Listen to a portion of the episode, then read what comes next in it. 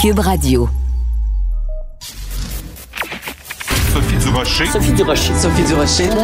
Mon nom est Sophie Durocher. Sophie Durocher. Des opinions éclairantes qui font la différence. Cube Radio.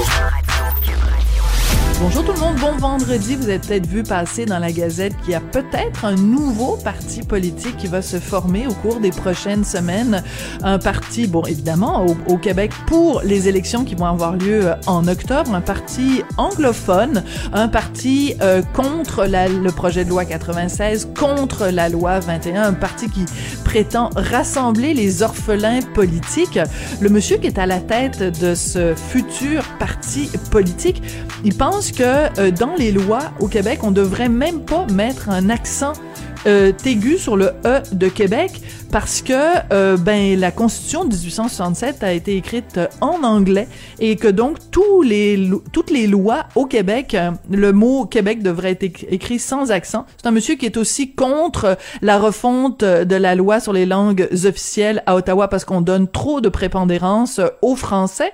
Euh, c'est un monsieur aussi donc euh, dans le site sur le site internet où il présente son nouveau parti, son futur parti. Le site est en anglais uniquement.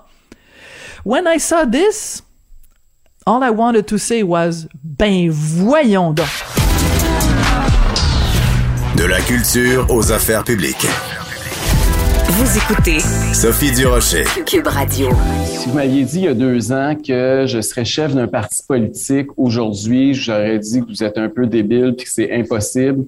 Mais si en plus vous m'aviez dit que je serais à Drummondville en train de présenter une femme qui a été candidate de Québec solidaire deux fois J'aurais pensé que vous êtes encore plus fou, mais la réalité d'aujourd'hui n'est pas normale. Mais dans le Québec de 2022, maintenant, ça se peut. Je suis très, très fier aujourd'hui, très heureux d'accueillir Luce Dano comme candidate officielle dans la circonscription de Johnson. Alors, vous venez de l'entendre, c'est Éric Duhem, chef du Parti conservateur du Québec, qui présentait sa candidate, Luce Dano. Elle est au bout de la ligne. Madame Dano, bonjour. Oui, bonjour. Madame Dano, euh, d'abord félicitations parce que je trouve que ça prend du courage aujourd'hui en 2022 alors qu'on sait la façon dont les politiciens euh, élus se font traiter dans les médias sociaux et euh, en général. Donc je trouve que ça prend du front tout le tour de la tête pour se lancer en, politique aujourd'hui. Alors d'abord félicitations pour votre candidature. Madame Dano, monsieur Duhem lui-même le dit, il pensait jamais un jour avoir dans son parti quelqu'un qui s'est présenté deux fois pour Québec solidaire. Pourquoi vous faites ça, de vous présenter pour le Parti conservateur? Qu'est-ce qu'il y a de commun entre QS et PCQ? Ben, d'abord, il euh, faut dire que euh, je me suis présentée deux fois pour Québec solidaire. Euh, c'est un peu accidentel parce qu'on s'attendait pas qu'un an plus tard, une autre élection était pour arriver. Alors ça, c'est d'abord c'est ça. Maintenant, la conjoncture a changé. Euh, la pandémie nous a fait connaître un peu plus les couleurs de, de chacun des partis. Euh, mon allégeance au, Parti Québec solidaire, euh, je vais vous dire que j'étais plus déjà j'étais plus membre de Québec solidaire depuis quelques années, plus, même plusieurs années. déjà, s'effritait en moi là, s'effritait un peu le discours qui, a commencé un peu à changer. Euh, euh, en tout cas, à mon point de vue, à mon sens à moi, c'est aussi euh, ce qui a fait que je me suis éveillée à ce que j'entendais dans les autres partis. Et avec la pandémie, ben disons que le seul parti qui a commencé à parler avec du bon sens, c'était le Parti conservateur du Québec. Alors, je, je, j'ai porté attention euh, davantage à ce parti-là. Autant euh, M. Duhem est surpris de, de, de, de me nommer, euh, de me présenter comme candidate, mais autant aussi j'ai été surpris de, de, de m'intéresser au Parti conservateur. Et plus je m'y intéresse, plus, plus je trouve le parti cohérent avec ses idées et vraiment en ligne, en ligne pour aider les Québécois et les Québécoises. Bon, alors on va situer quand même les choses. Quand vous avez été candidate pour Québec solidaire, c'était en 2007, ensuite en 2008, donc c'est quand même il y a un petit moment. Qu'est-ce qui s'est passé pendant la pandémie euh, qui a fait que euh, vous vous en êtes venu à dire bon ben Québec solidaire n'est pas un parti solidaire? Et qu'est-ce qu'il y a dans le parti conservateur d'Éric Duhem? Quelle position en particulier vous a attiré?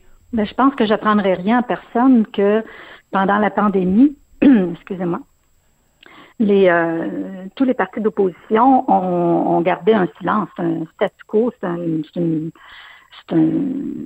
un, silence euh, qui n'avait qui, pas lieu d'être. C'était important de, de, poser des questions au gouvernement Legault euh, et ça n'a pas eu lieu. Alors, voyons, Madame Dano, vous êtes en train de me dire que pendant la pandémie, on n'a pas entendu les gens du Parti québécois, on n'a pas entendu les gens de QS, on n'a pas entendu Dominique Anglade. Ces gens-là montaient au créneau tous les jours en dé... Non, mais euh, on entend, on entend parler, on entend. Ben, c'est parce que vous parlez d'un silence, Madame Dano. Dire, mais euh, on n'a pas entendu les bonnes questions. bon, ben, ben c'est pas la même chose qu'un silence. Madame Dano, vous venez de nous dire qu'il y a eu un silence. sur les propos qu'on devrait entendre parce qu'on les a pas entendus. OK. Alors, quelles questions, Dominique Anglade, euh, euh, Gabriel Nadeau-Dubois, les gens du PQ, euh, Saint-Pierre Plamondon, quelles questions ils auraient dû poser au gouvernement de la CAQ? Mais d'abord, qu'ils nous montrent, d'abord qu'ils soient en mesure de nous de demander au gouvernement des preuves scientifiques et qu'on soit en Ils ont passé leur temps à poser cette question-là? Madame Dano, les, les, les trois partis d'opposition ont passé leur temps à poser ces questions-là? Ouais, moi j'ai j'ai fait le tour des, des, communiqués de presse là, puis j'ai pas euh, ça ça ressort pas énormément cette question là. Alors euh, je, je crois ben, on doit pas lire les mêmes communiqués de euh, presse, Madame Dano. On peut poser la question une fois puis s'en débarrasser, mais je pense qu'il faut revenir continuellement dessus tant qu'on n'a pas de réponse. Tant qu'on n'a pas de réponse, il faut reposer la même question ou la, la dire différemment, mais il faut obtenir une réponse. Donc vous avez commencé, vous avez commencé par nous dire. Taper sur le clou, c'est leur, c'est leur mandat de faire ça.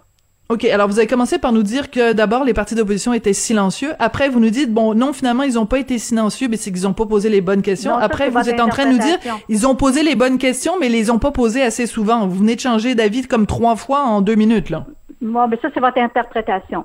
Alors, euh, si je dois le redire, ils ont gardé un silence sur les bonnes questions à poser ce n'est pas parce qu'on pose une fois qu'on a brisé le silence. Il faut, faut, vraiment revenir. Les partis d'opposition sont là pour protéger les gens, sont là pour défendre leurs citoyens, sont là pour euh, euh, rapporter et, et, faire entendre la voix des citoyens.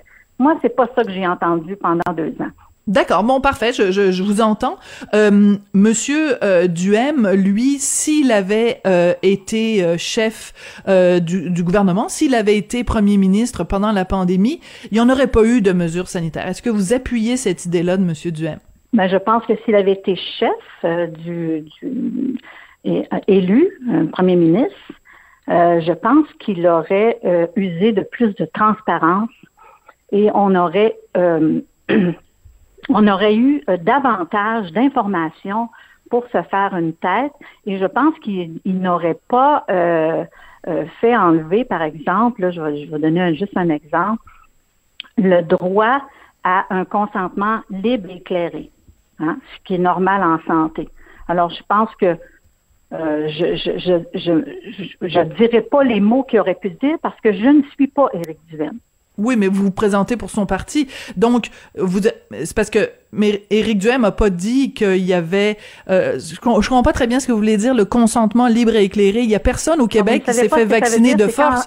oui, oui, je le sais ce que c'est. bien obligatoire de, de, de, de, dire à son patient voici, euh, je vous fais signer un consentement libre et éclairé pour, par exemple, recevoir une intervention ou une. Oui, je sais ce que c'est, Madame Dano. Comme ça.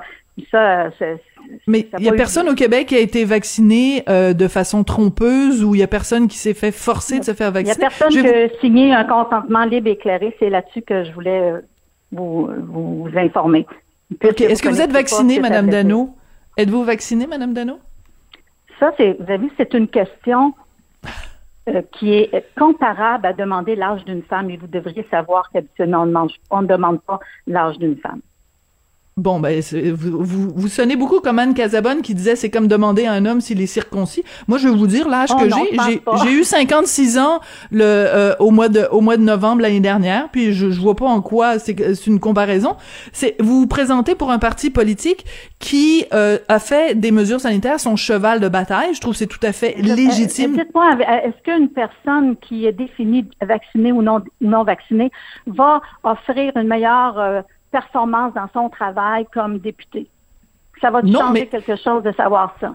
Ce n'est pas ça, c'est pas ça le point. le point, c'est pour la personne que je suis, pas pour la personne qui se fait vacciner ou non.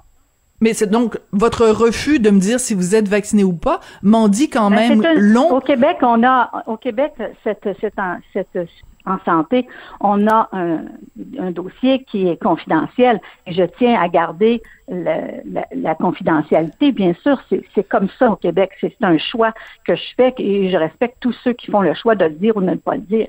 Bon, là, je vais vous poser la question différemment. Est-ce que vous pensez que le fait que 80, même quasiment 90% de la population au Québec a été vaccinée, que ça a permis de protéger la population québécoise contre la COVID-19 ou pas?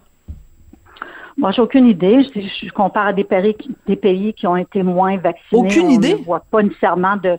Mais écoutez, je, je suis pas, je suis pas médecin moi, puis je suis pas en train de pas moi qui peux euh, savoir si on ne l'avait pas vacciné la personne, qu'est-ce qui, qu'est-ce qui aurait arrivé à cette personne-là si on ne l'avait pas eu vacciné. Je pense que des gens vulnérables à qui c'était nécessaire et euh, important.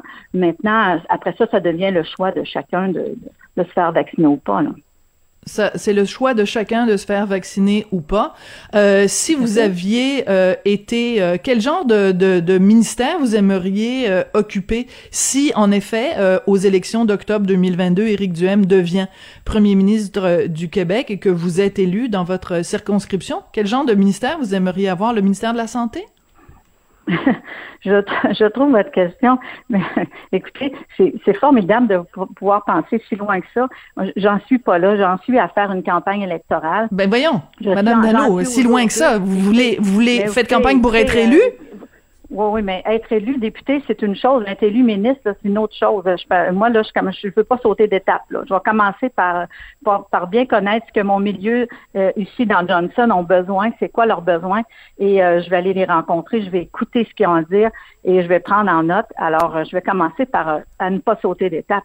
On verra plus tard si, si j'ai les si, si d'autres choses se dessinent. Et on, on, on, vous me reposer la question à ce moment-là. Avec plaisir. Madame Dano, Luce Dano, vous êtes candidate du Parti conservateur du Québec dans la circonscription de Johnson. Bonne chance pour les élections. Merci, Madame Dano. Merci beaucoup. Bonne journée. Sophie Durocher. Une femme distinguée qui distingue le vrai du faux. Vous écoutez Sophie Durocher. Cube Radio. Les rencontres de l'heure. Marie-Claude Barrette et Sophie Durocher. La rencontre Barrette-Durocher.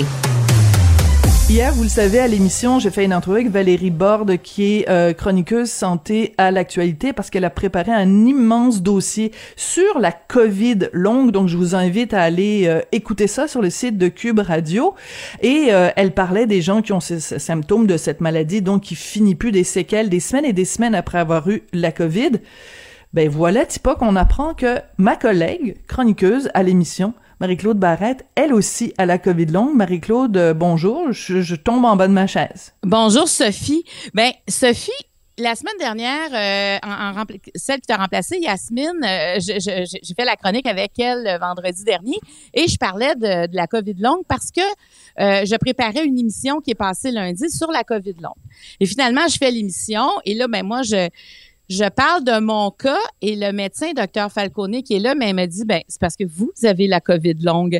Donc, j'ai appris pendant l'émission que j'avais la COVID longue parce que on, on connaît pas ça tant que ça. Puis j'avais l'impression qu'il fallait être très, très malade parce que moi, j'avais deux dames, deux jeunes femmes à l'émission. Ça fait presque un an et demi ou deux ans. Tu sais qu'elles ne peuvent plus faire leurs activités parce que, entre autres, l'énergie est vraiment mm. euh, un défi quotidien. Mais reste que moi, les symptômes que j'ai, puis je suis contente qu'on en parle parce que peut-être que ça va éveiller des gens parce que suite à cette émission-là, j'ai eu une centaine de messages de gens qui me disaient ben merci, vous venez de me faire comprendre bien des affaires. Parce que c'est ça, il faut il faut démystifier ce que c'est puis l'expliquer parce que y a, les, gens ont beaucoup de difficultés à faire reconnaître la réalité ah! de ça. Alors explique-nous tes symptômes. Bon, alors moi, le, le, le, le, premier symptôme qui s'est installé tranquillement, mais progressivement, euh, j'ai commencé à sentir comme de la boucane, euh, comme de la cigarette, un peu comme à l'époque quand les gens fumaient dans les bars, Ah. tu sais, le- l'espèce, ou, ou quand, quand tu arrives dans une chambre d'hôtel puis qu'il y a quelqu'un qui a fumé puis on te fait croire que personne n'a fumé, là, cette espèce d'odeur de résidus de cigarette. Moi, j'ai commencé à voir ça et je pensais au début que c'était euh, ma fille qui fumait dans le sous-sol. Puis, euh, puis là, elle dit, maman, je ne fume pas. Je dis, ouais, mais là, c'est parce que ça sent la cigarette. tu sais, je veux dire, je trouvais ça dur. Puis, à un moment donné, Sophie, c'était dans ma voiture. Puis là, j'étais, Ah! OK, là, il y a personne qui prend ma voiture, mais j'ai pas été chez personne. Ça, on va, je, je, je vais pas à nulle part. Ça peut pas être mes vêtements, mais, mais quand, et là, tranquillement, c'est devenu tellement intense que même mes yeux coulaient tellement. C'est comme si j'étais dans un lieu où il y avait de, de la fumée. Comme Et c'est bizarre. Un, un soir, là, j'étais tellement découragée. Je dis, écoute, j'ai peut-être un problème au cerveau. Tu sais, je veux dire, je suis devenue inquiète. Et j'ai lu effet secondaire post-COVID. Bon, ben, je disais, OK, c'est un effet. mais on parle pas de COVID long, on parle d'effets secondaires post-COVID qui s'estompent avec le temps. Et là, Excuse-moi, Marie-Claude, je veux juste euh, rentrer deux secondes et t'interrompre. Oui. Je sais que c'est pas poli, mais juste pour qu'on situe, pour que les gens sachent, à quelle date t'as eu la COVID? Moi, j'ai eu mon diagnostic, mon, mon test positif le 18 décembre. D'accord. Donc- Juste pour qu'on se situe dans le temps. Oui, alors moi, moi, tu vois, ça a commencé début janvier, vraiment, ces problèmes d'odeur-là. Et là, je, je peux te dire, tu sais, comme cette semaine, j'ai eu de la misère à dormir tellement que c'est intense, l'odeur. Et suite à ça aussi, ce que j'ai remarqué, c'est, admettons, euh, on a souvent euh, fait de la blague parce que je, je me suis mis à faire de la raquette, là. Mais oui. quand je fais, quand je pratique la raquette ou, euh, ou d'autres exercices, la récupération après, elle est très, très longue. C'est un peu comme si ma batterie était, par exemple, à 100% puis elle descendait à 20% et j'ai de la misère à trouver le bon chargeur pour remonter à 100% C'est mon, mon, et ça, c'est vraiment un trait typique de la COVID longue. Tout à fait. Tout à fait. Alors, soit moi, ça, je le savais pas que c'était un trait typique de la COVID longue, la difficulté à récupérer suite à un effort physique. Donc, c'est vraiment ma batterie qui se décharge vite, mais surtout, ma batterie ne se recharge pas, presque pas. Et l'autre symptôme, ça, j'en ai pas parlé en ondes, mais moi, je, ma, ménopause, c'est derrière moi. Ça fait deux ans que j'ai plus de symptômes. Euh, j'ai eu ça très jeune, moi, dans ma vie. Et bon, euh, je suis comme libérée à quelque part. Une fois que c'est fini, euh, tant mieux. Et là, les chaleurs, tu sais, là, les bouffées de mon chaleur, ça, dont on pas. tout le temps, ben Oui. c'est revenu. C'est Ah, revenu avec dans la COVID longue. C'est parce qu'il y a comme un changement hormonal qui s'opère et c'est revenu. Alors, quand je disais tout ça au docteur Falcone qui était là, et ça fait plus de huit semaines que j'ai euh, j'ai été testée positive, mais elle dit, mais ça, ça s'appelle la COVID longue. Mm. Mais là, la raison pour laquelle, oui, la raison pour laquelle on en, par- on en parle, Marie-Claude, parce que je sais que te- habituellement tu ne parles jamais de Non. ta vie privée et tu n'aimes pas que les projecteurs soient sur ta propre personne. Ça, je, je, je te connais un petit peu là depuis Ouais. le temps que, que t'es chroniqueuse ici. Donc, je, je sais que je veux juste le dire aux auditeurs. La raison pour laquelle on parle de ça aujourd'hui, c'est pas pour euh, te- te- attirer la pitié ou attirer l'attention sur ton cas, pas du tout. C'est que il y a tellement de gens qui ont la COVID longue et qui ont de la difficulté à être entendus, à être reconnus. Ils se font dire par leur médecin. Euh, c'est dans, dans votre tête, c'est entre vos deux oreilles. Et il y a, il y a très peu de reconnaissance de la part du gouvernement québécois de la réalité des gens qui sont pris avec la COVID longue. C'est pour ça qu'on en parle aujourd'hui. Oui, oui, oui, oui, parce que je veux dire, je pense que ça va être une maladie qui va finir par être reconnue parce que moi, je suis fonctionnelle, là, tu sais, mais il y a des gens qui ont des symptômes de fatigue tellement grande ne sont et il y en a qui ont des douleurs articulaires. Écoute, moi j'ai reçu une une, une enseignante là toute jeune là à, à l'émission dans la trentaine qui est arrivée en fauteuil roulant parce que elle elle calculait son énergie de la journée. Puis docteur Falcone donnait un exemple, puis je pense que c'est ceux qui ont la Covid longue vont peut-être se reconnaître avec cet exemple. Elle dit par exemple, quand on prend notre cellulaire on voit qu'on a 30% de charge, on n'a pas de chargeur, puis on dit, OK, on doit faire la journée avec notre cellulaire. Ben, on va dire, il y a des applications que j'utiliserai pas, je vais moins parler au téléphone. On va gérer le 30 pour être capable de faire la journée. Mais elle dit quelqu'un, puis on le voit aussi avec la fibromyalgie, mais aussi avec la COVID longue, faut apprendre à gérer son énergie. Donc, si tu te lèves et tu as 30 d'énergie, ben tu iras pas faire une marche, tu pourras pas aller travailler. Alors, cette dame-là qui était à mon émission, elle s'est dit, ben moi, je marcherai pas ce grand couloir-là, parce que hmm. quand je vais revenir à la maison, moi, je pourrai pas m'occuper de mon enfant. Donc, elle est, elle est capable de marcher, mais elle n'a pas l'énergie. Et euh, ça, c'est plus la douleur. Écoute, on avait une, jeune fille qui étudie en, pour être vétérinaire. Elle a dû arrêter ses études. Je veux dire, elle, c'est aussi au niveau de la concentration, des problèmes de mémoire, des problèmes le brouillard, cognitifs. Le brouillard dans le cerveau, hein, ils appellent ça le mind fog. Là. Euh, oui. c'est, c'est, ça fait partie des symptômes. Et tu vois, Valérie Borde hier, euh, qui a donc parlé à plein, plein, plein de gens, et vraiment son dossier est très bien, très bien monté. Elle disait que l'exemple que l'image que les gens utilisent, c'est des cuillères. T'as comme un certain nombre de cuillères d'énergie. Puis, euh, ben, tu sais que si, si ça te prend, si t'as cinq cuillères d'énergie, ben, tu vas en prendre, mettons, une pour préparer le souper des enfants, puis une pour euh, peut-être faire une réunion Zoom pour le travail. Mais tu, tu, tu, tu minimises ou tu économises tes cuillères d'énergie pour être sûr de pouvoir euh, passer le restant de la journée. Écoute, euh, Marie-Claude, je trouve ça vraiment très, ben, écoute, d'abord, je m'inquiète pour toi, hein, parce que, je veux dire, t'es, es une femme active, t'as, tu, t'as plein plein de projets, donc euh, il faut que tu prennes soin de toi et que tu prennes soin justement de tes, de tes cuillères d'énergie. Euh, comment, euh, comment, c'est quoi les prochaines étapes pour toi? Qu'est-ce que tu vas faire? Est-ce que tu dois faire plus de tests pour en savoir plus sur ta ben, condition? Ben, écoute, Docteur Bérard, qui est qui est un médecin qui est aussi la COVID longue, elle, quand elle a vu l'émission, elle m'a écrit. Puis elle m'a dit, ben, vous devriez comme en parler avec votre médecin de famille. Moi, là, j'ai j'ai comme pris ça pour dire, ben, à un moment donné, ça va s'en aller. Et ils savent même pas quand ça va s'en aller. Ça peut durer un mois, ça peut durer six mois, ça peut durer deux ans. Tu sais, c'est comme si on étudiait un avion en plein vol présentement hein, avec la mm-hmm. COVID longue. Mais les médecins généralistes en savent quand même, je pense que maintenant peuvent reconnaître les symptômes, qui n'était pas le cas il y a un an, il y a un an et demi. Mais euh, moi, je, je, vais consulter, je vais voir. Euh, est-ce qu'ils vont vouloir euh, des tests neurologiques? Qu'est-ce que c'est exactement? Tu sais, je, je vais rentrer dans ce processus-là. Je pense que je veux comprendre aussi, puis j'espère ne pas avoir d'autres symptômes qui vont s'ajouter. Mais pour moi, c'est important d'en parler, Sophie, juste pour ceux et celles qui savent pas puis qui disent mais voyons donc je mm parce qu'il y a des odeurs, hein, il y en a que c'est des odeurs de merde qu'ils ont, c'est ils, ils, ont de la misère. moi, je connais quelqu'un euh, de la communauté artistique que je n'aimerais pas parce que bon, il l'a pas dit publiquement, mais euh, c'est quelqu'un qui euh, qui est plus capable, par exemple, dès qu'il veut boire quelque chose, tout ce qui est liquide, ça, ça change de goût, ça sent comme les vidanges. Alors, mm. tu sais, il y en a pour qui c'est vraiment très, très difficile au quotidien. Moi, heureusement, c'est c'est moins dans ce c'est difficile d'avoir cette odeur là tout le temps mais je, mais je suis quand même fonctionnelle alors j'en vois qui sont pas fonctionnels et qui se doutent pas que ça a un lien avec la Covid donc euh, et tu sais c'est pour ça qu'il faut comme en parler Absolument. Parce que c'est inquiétant quand ça t'arrive ça tu dis, mais, voyons surtout, donc. Oui, puis c'est surtout, euh, Marie-Claude, que bon, évidemment, on sort de... Ben, on sort, je suis même pas sûre qu'on en soit sorti, mais bon, on vient de vivre euh, deux ans euh, de pandémie. Tu sais, le 13 mars, ça va être quand même l'anniversaire du, du jour où François Legault a dit, ben, on met le Québec sur pause, puis bon, tout a... Hein, il a tiré la plug, puis, puis tout, tout, tout s'est éteint. Et pendant ces deux années-là, bon, évidemment, il y a tous les gens qui, qui, en sont morts, il y a tous les gens qui l'ont eu, il y a des gens qui sont allés euh, aux soins intensifs, qui ont été besoin d'être réanimés et tout ça. Donc, tout ça est comptabilisé, mais tous les gens qui ont la COVID longue, là, ça n'est pas comptabilisé.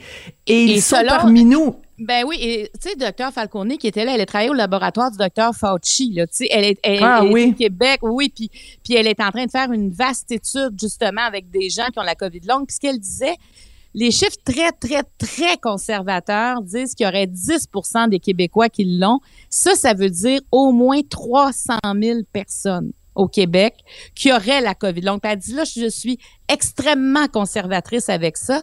Et de ça, la grande majorité, ce sont des femmes entre 30 et 60 ans.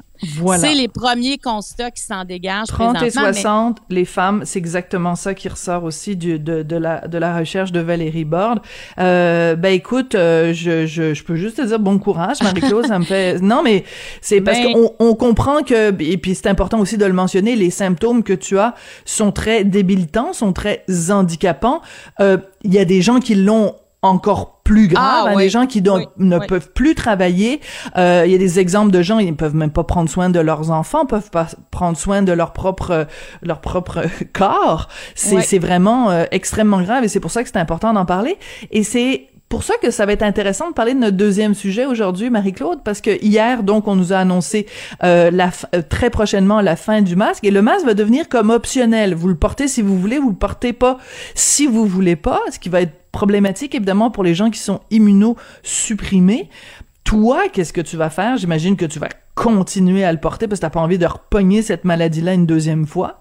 Ouais, moi, je vais continuer à le porter. Puis, tu sais, moi, il y a des gens autour de moi qui me disent, Ah, de toute façon, moi, il faudrait que je le pogne, ce serait fait. Puis, je me dis, non, non, faut pas penser comme ça parce Non. que euh, on ne sait pas c'est quoi la suite, justement. Tu sais, moi, j'ai pas été tant malade que ça là, quand j'ai eu la COVID. Tu sais, j'ai eu quelques jours d'épuisement, essoufflement, euh, mais tu sais, sans plus. Là, ça, ça a vraiment pas une longue histoire.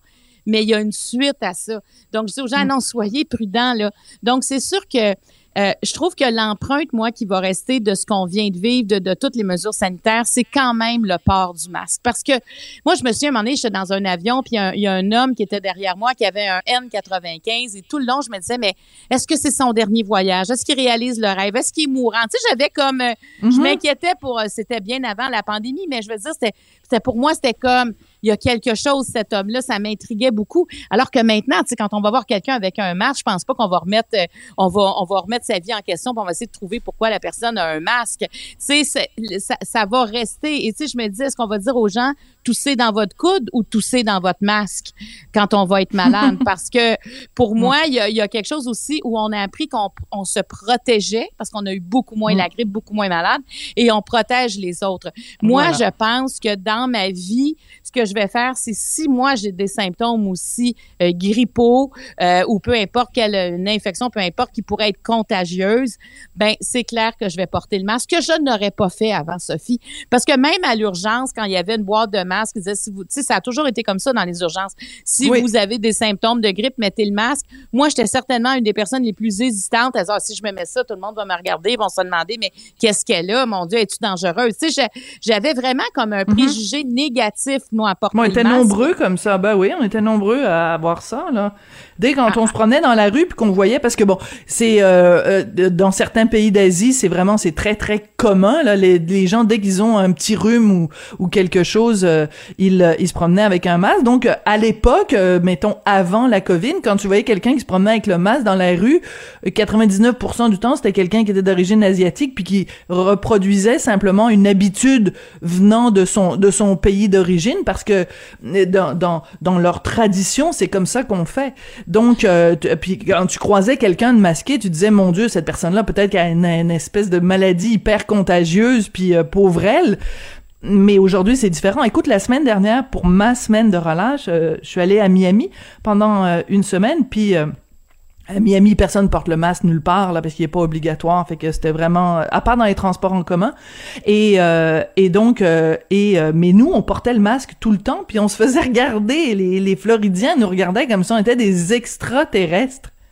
Ah ben, mais ça, c'est- ça, j'ai hâte de voir comment les, les gens vont réagir parce que Mm. si on se souvient bien, quand le masque n'était pas obligatoire puis qu'on a commencé à porter le masque, moi j'ai vu des gens dire ben voyons donc qu'est-ce que tu fais avec ton masque? Tu sais, moi je l'ai entendu, je l'ai, Oui. re- j'ai- je les ai reçus ces commentaires-là de, de gens qui avaient comme un dédain face à cette mesure de protection-là. Alors qu'est-ce qui en sera du moment où c'est plus obligatoire?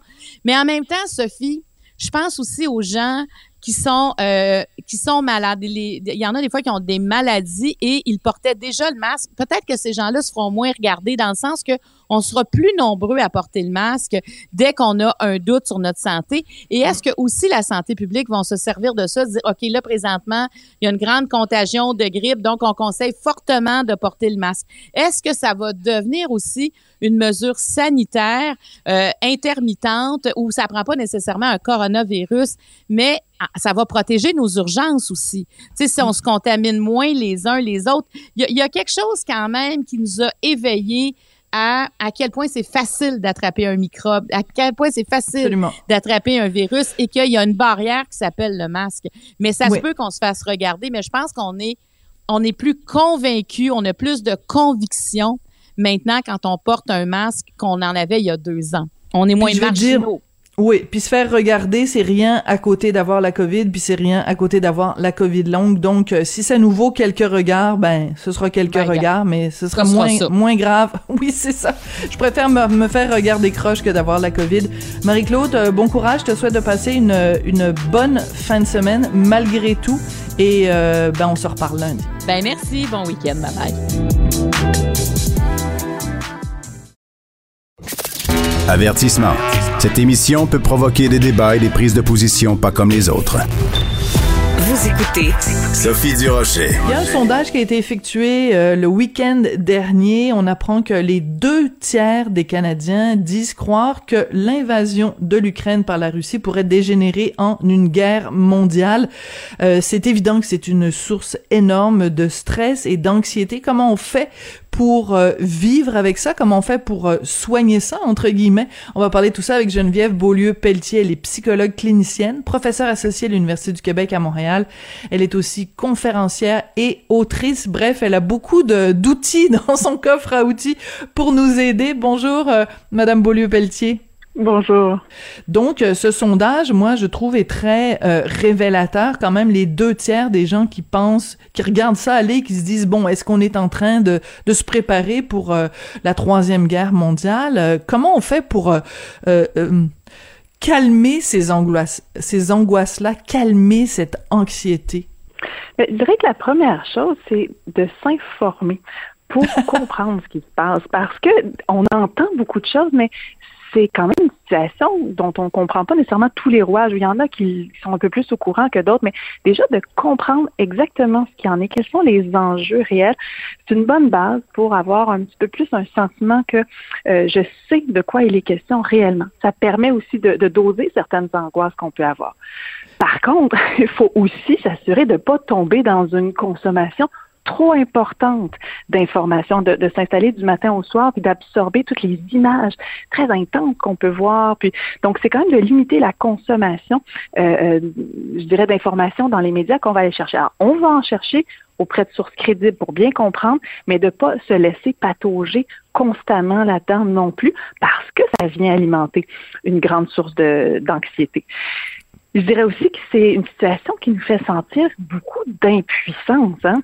ça passe plus loin, on n'a pas un contrôle direct, on ne sait pas, non, on n'a pas l'impression de réellement pouvoir contrôler ce qui se passe. Alors le sentiment d'impuissance, psychologiquement parlant, c'est vraiment un état qui est difficile parce que des fois, quand on, vit une situation confrontante, si je me mets en action, ben, ça, ça me permet de, me sentir beaucoup mieux. Hein. J'ai l'impression de pouvoir mhm. trouver une solution. Là, c'est pas le cas.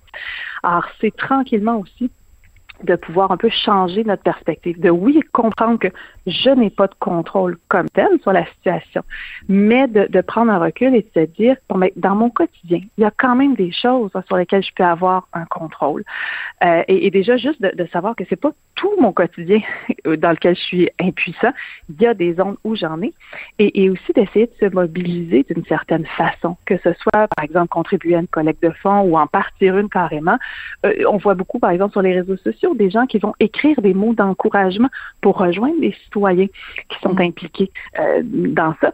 Ça peut paraître peu.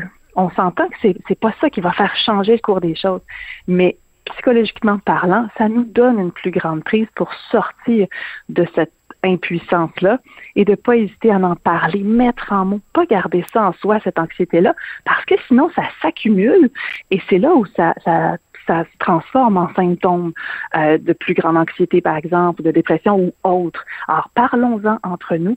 Et si on voit que l'impact est plus grand, que notre fonctionnement est affecté, qu'on commence à vraiment, là, notre sommeil euh, est perturbé, de pas hésiter aussi à aller consulter au besoin. Bon, alors moi j'adore ça quand il y a un psychologue qui nous dit euh, allez consulter. On le sait, Madame Beaulieu, Pelletier, puis je sais que c'est pas de la mauvaise foi ou de la mauvaise volonté de votre part, mais les listes d'attente c'est deux ans, euh, et même au privé c'est extrêmement difficile. Donc je je, je prends toujours ça un petit peu, vous le permettez, hein, que je prends toujours ça un petit peu avec un, un, un, bémol quand un quand un, un spécialiste nous dit allez consulter.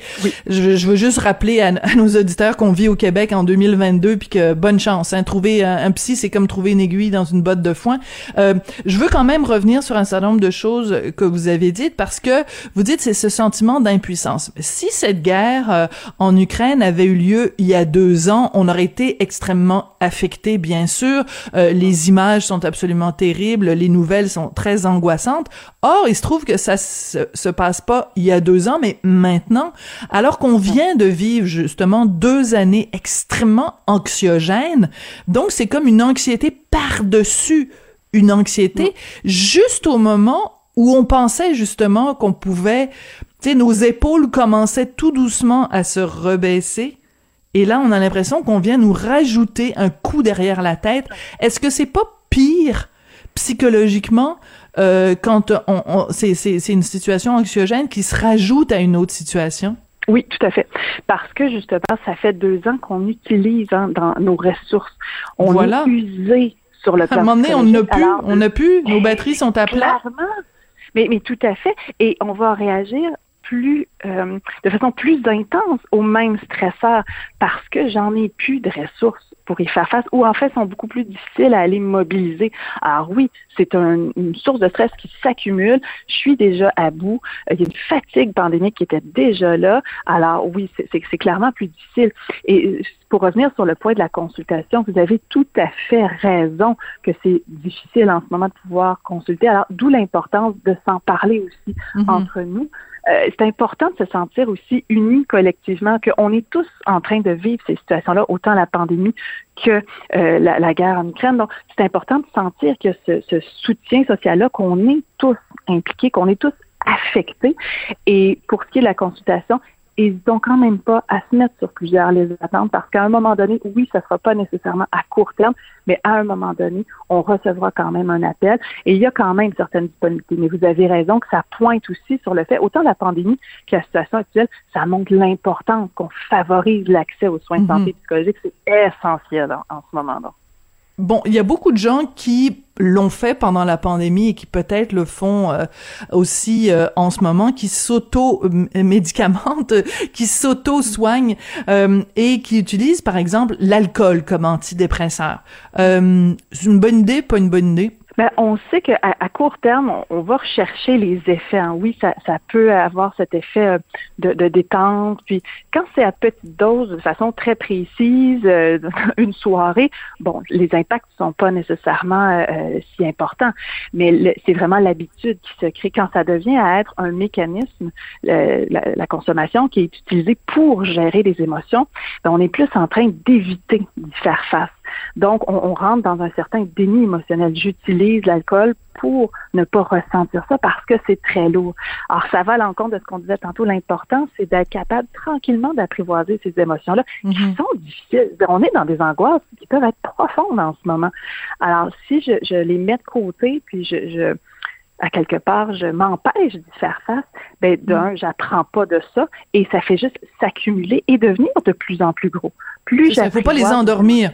Faut pas endormir ces émotions-là. Voilà. Puis en même temps, on veut pas non plus qu'elles soient trop réveillées parce qu'elles sont elles sont difficiles. Est-ce que le fait que justement on soit euh, une génération qui a pas connu la guerre, enfin en général, parce qu'il y a sûrement des Québécois, mettons, si t'es un Québécois d'origine syrienne, ben oui, tu l'as connu la guerre dans ton pays d'origine, mais ce que je veux dire, c'est que la majorité de la population au Québec, on n'a pas connu ça. Euh, peut-être les plus vieux ont connu, euh, bon, les, les périodes de la guerre, mais il n'y a pas eu de guerre sur le territoire canadien, sur le territoire québécois. Est-ce que ça fait en sorte que justement, on n'a pas ces ressources-là, on n'a pas cette solidité mentale parce qu'on n'a jamais été confronté à quelque chose d'aussi grave que ça? Est-ce que ça veut dire qu'on a moins d'outils pour y faire face? Ben, on, a moins d'outils, on a moins de représentation dans notre tête, on a moins d'images. C'est quelque chose de très éloigné pour nous. Ça se passe ailleurs, ça ne nous est pas arrivé. Alors oui, quand j'ai moins de représentation d'images dans ma tête, oui, j'ai moins d'outils parce que j'ai jamais eu besoin d'y faire face. Hein, j'ai jamais eu à, me questionner sur ben, comment je me sens là-dedans, comment on se positionne. Alors tout est à apprendre en ce moment. Et je dirais que le fait que ça se passe souvent à l'extérieur euh, et, que ça peut avoir l'air gros, hein, une guerre, puis le, fait de se rappeler, euh, même si on l'a pas vécu, mais la Première Guerre mondiale, la Deuxième, pour nous, ça a été un bagage qui a été enseigné auquel on peut avoir attaché une grande source d'anxiété, justement. Ça semble être quelque chose de très gros, ce qui l'est, mais fantasmatiquement, dans notre esprit, il y a tellement d'incertitudes et d'insécurité parce que justement, on n'a pas connu ça. Alors oui, mm. je peux commencer à, vraiment m'emballer dans mon esprit et rendre ça très, très difficile à, gérer. Alors au lieu de prendre un grand verre de vin rouge, peut-être aller faire euh, du sport parce que les, les gyms sont réouverts maintenant ou aller prendre une petite marche. Euh, une petite marche, ça fera, ça fera pas, ça fera pas le travail. Aller prendre une longue, longue, longue, longue marche et euh, surtout serrer les gens qu'on aime dans nos bras, se rappeler que une chance qu'on soit, comme disait l'autre, comme disait Jean-Pierre Ferland. Geneviève Beaulieu-Pelletier, merci beaucoup de nous avoir donné quelques trucs euh, aujourd'hui. Ça m'a fait un grand plaisir. Au revoir. Geneviève Beaulieu-Pelletier, qui est psychologue clinicienne, professeure associée à l'Université du Québec à Montréal, et est aussi conférencière et autrice.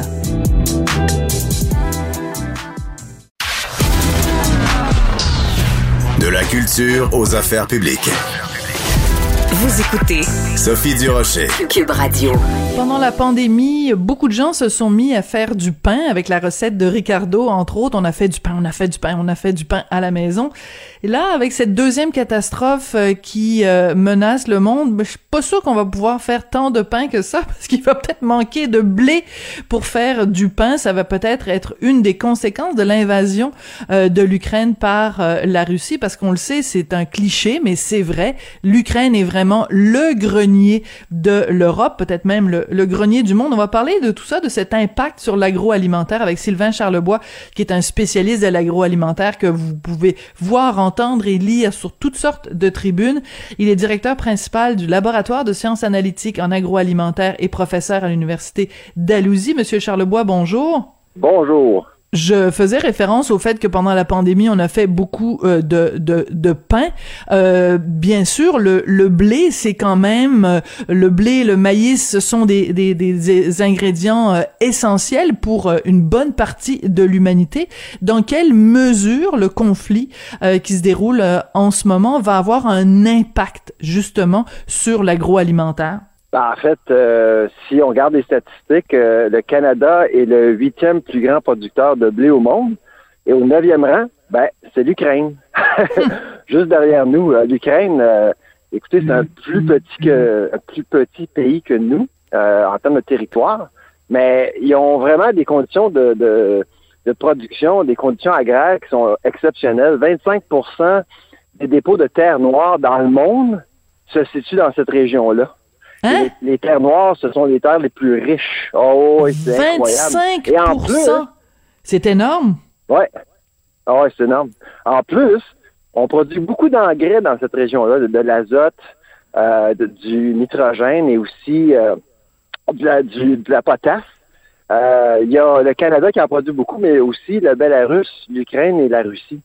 Alors, un conflit dans cette région-là, là, aura un impact sur l'ensemble de la planète. Puis les gens qui nous écoutent pensent, ben, on produit du blé au Canada, pourquoi qu'on s'inquiète? Ben, ces, denrées-là sont négociées sur les marchés mondiaux. Alors, si le boisseau de blé augmente à, je sais pas moi, 10 dollars euh, US le boisseau, ce qui est le cas actuellement, ce qui est pratiquement un record, ben, le boisseau de blé canadien va coûter aussi cher, là. Hmm. Très intéressant. C'est vraiment c'est ce qu'on appelle l'effet domino, hein, c'est ou l'effet papillon là. Un événement qui se produit dans une partie du globe a des répercussions dans l'ensemble de la planète. Écoutez, Monsieur Charlebois, je voyais passer euh, sur euh, dans les médias euh, américains la phrase suivante qui m'a vraiment donné froid dans le dos. Des économistes qui disent que l'invasion russe pourrait mener à la plus grande pénurie de blé de l'histoire de l'humanité. Est-ce que ces économistes-là sont trop pessimistes ou au contraire, ils sont lucides? Euh, je l'ai pas entendu celle-là, mais en vous écoutant, euh, je pourrais dire que c'est une hypothèse qui est plausible. Effectivement. Parce qu'il Ah faut oui? qu'on- Ah oui, parce que vous savez, euh, Sophie, euh, il y a quelques années, la Russie avait émis un embargo sur le blé. Donc, on gardait le blé pour pour la Russie seulement, le, le blé qui était produit en Russie, puis ça avait créé une vague énorme. Là, on parle d'une guerre, là, une guerre qui affecte plusieurs pays. Alors, c'est certain que je veux pas faire paniquer les gens, là, mais euh, c'est certain qu'il pourrait y avoir des problèmes. Mais la première région qui va être affectée par une, une, une potentielle pénurie, là, euh, c'est, c'est pas le- l'Amérique du Nord, ça va être probablement le Moyen-Orient, suivi de Ah l'Europe, oui. Et ensuite l'Amérique du Nord. Ouais, on serait Pourquoi, pourquoi le Moyen, oui, pourquoi le Moyen-Orient en premier, Monsieur Charlebois? la mer Noire. La- au niveau logistique, c'est l'accès. Là, actuellement, il y a un blocage euh, au port euh, en Ukraine et 90% des denrées euh, passent par là pour nourrir justement le Moyen-Orient euh, et l'Europe. Alors, euh, j'ai l'impression, là, la- on- une chance que beaucoup d'exportations ont été effectuées avant le conflit, parce que évidemment, il y a eu une récolte, on a, exporté le tout, mais c'est pour euh, les prochains mois que, que les choses risquent de se compliquer. Là, on est en mars, on va se préparer pour les semences, etc. Mais là, on est en pleine guerre en Ukraine. On n'a aucune idée de la production, qu'est-ce qui pourrait se passer. C'est euh, absolument fascinant parce que bon, moi, ça fait des, des, des années que je vous lis, que je vous écoute, que je vous entends, que je vous vois vraiment partout dans les médias, et c'est fascinant parce que euh, s'il y a une chose qu'on a apprise pendant la pandémie, c'est l'importance du secteur agroalimentaire prenait vraiment avant pour acquis. Tu sais, on allait à l'épicerie puis il y avait de la nourriture puis on se posait pas de questions. Elle venait d'où cette nourri- nourriture-là? On se posait pas beaucoup la question. Donc là, on sort de deux ans de pandémie. Il y a le conflit en Ukraine. Ces deux événements-là combinés font en sorte qu'on n'a jamais été aussi conscient de l'importance du secteur agroalimentaire. Est-ce que vous aussi vous sentez qu'il y a comme une une une recrudescence de l'intérêt pour ces secteurs-là? Ben, moi, ça fait 25 ans que je fais de la recherche dans le domaine agroalimentaire. je, je- je pense, je pense que les gens prenaient l'alimentation au sérieux, mais c'est- l'alimentation nourrissait nos fantasmes. Euh, Bien dit. C'était pour s'amuser un peu, on était curieux, intéressés, on essayait de nouvelles cuisines. C'était un peu superficiel, disons, mais c'était quand même important. L'alimentation a toujours joué un rôle important dans nos vies, c'est certain. Euh, Mais là, depuis quelques années, on parle de sécurité alimentaire, on parle d'accès à l'alimentation, on parle d'abordabilité alimentaire. Et euh, depuis quelques mois, je reçois des appels de, de journalistes euh, et on me demande tout le temps est-ce qu'on doit être préoccupé par euh, la sécurité alimentaire de notre pays? Et je leur réponds tout simplement ben, il faut être préoccupé à tous les jours, qu'il y ait une pandémie ou pas, qu'il y ait une guerre ou pas, euh, c'est quelque chose d'important. Et si l'ensemble des citoyens et citoyennes sont préoccupés par la sécurité alimentaire, on aurait de meilleures politiques publiques pour nous supporter aussi. Eh oui, tout à fait. Euh, parce que bon, mettons-nous, euh, mettons-nous dans la peau d'un agriculteur euh, canadien. Euh, déjà, évidemment, le prix des engrais. ben, on sait de toute façon la réalité de l'agriculture. euh, c'est une marge de profit euh, très très minime. Énormément d'incertitudes, ne serait-ce qu'à cause des, des de, la température et de toutes sortes d'autres conditions. Euh, un appui pas toujours là de la part euh, des gouvernements, un appui pas toujours là de la part de la, de la population. Donc en plus arrive euh, arrive cette histoire là de, de bon puis je m'excuse de revenir un petit peu en arrière, mais aussi euh, le conflit des camionneurs là, les camionneurs qui qui sont allés manifester à Ouais. Ottawa pendant ce temps-là, ils étaient pas en train de transporter de la de la nourriture. Donc ça non plus ça a pas ça a pas aidé, j'imagine, Monsieur Charlebois? Ah, c'est sûr, c'est sûr. Ben, à chaque fois qu'on a une conversation sur euh, un conflit, euh, un enjeu, ben, on revient toujours à l'alimentation ces temps-ci. Ce que je trouve, euh, je vais vous avouer franchement, je trouve ça un peu rassurant parce que les gens, quand ils visitent un supermarché, ils vont voir évidemment les produits, mais là maintenant, on va voir les tablettes, qu'elles soient vides ou pas. On va essayer de comprendre la logistique derrière tout ça. On comprend qu'il y a beaucoup de travail euh, de, de gens euh, derrière tout ça, euh, qui est de plus en plus reconnu. Euh, il y a aussi l'histoire des salaires aussi, euh, qui est revenu souvent depuis euh, deux, trois ans. Enfin, parce que j'ai toujours parlé que les gens étaient sous-payés dans le domaine agroalimentaire, on valorisait pas le secteur. C'est vrai, c'est vrai. C'est un peu enrichissant de voir ce qui se passe, malgré les inquiétudes. Là, on parle d'une guerre, ce qui est vraiment euh, affreux, mais quand même, euh, on, on voit que les gens veulent comprendre. Oui, c'est ça. Puis c'est important de mentionner aux gens que la raison pour laquelle on se parle d'agroalimentaire aujourd'hui, ça n'est pas du tout pour minimiser. Euh, euh, on n'est pas, on n'est pas du tout en train de minimiser ce qui se passe pour la population euh, ukrainienne. C'est juste que oui, on parle de ça, mais on parle aussi de tous les impacts que ça a dans, dans toutes sortes d'autres domaines. Donc ce n'est pas, on n'est pas en train de jouer l'un contre l'autre. Hein, et notre notre cœur saigne pour la population ukrainienne.